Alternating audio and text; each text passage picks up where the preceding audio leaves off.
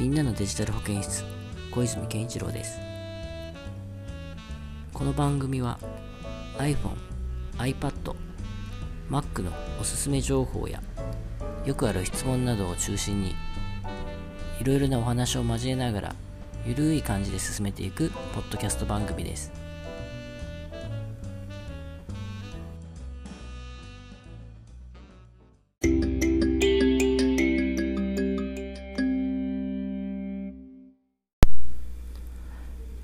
今回も iPhone のキーボードについてお話をしていきます。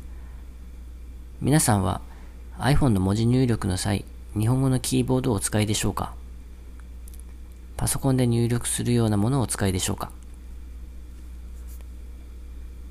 今回は日本語のキーボードで使える小技をご紹介します。文字や文章を入力していく際にカッコでくくりたい部分が出てくると思います。この時皆さんはどのような入力をされているでしょうか？僕は先にカッコをもカッコと文字を打ってそれを変換して使いたい両カッコを選択してからその入力したカッコの中にカーソルを戻し文字を打って閉じカッコの後ろにまたカーソルを戻すということをやっていました。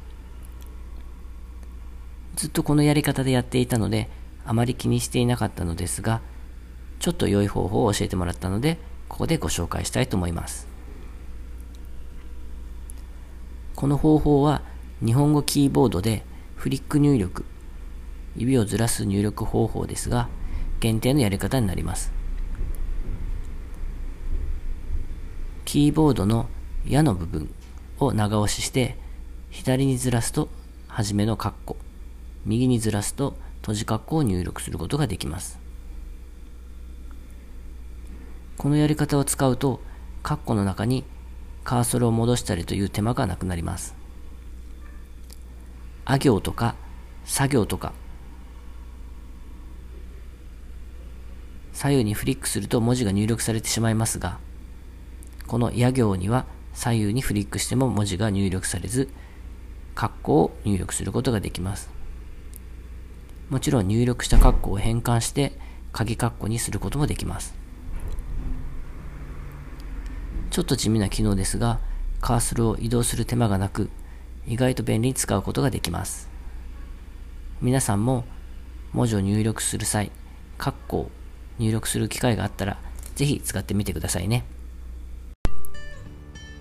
今回の内容はいかがでしたか？本当に地味な機能ですが、ちょっとしたことを知ってるだけで、デジタルアレルギーの人にとってはとてもありがたい機能ではないでしょうか。よかったらぜひ活用してみてくださいね。次回の放送もお楽しみに。みんなのデジタル保健室、小泉健一郎でした。ではまた。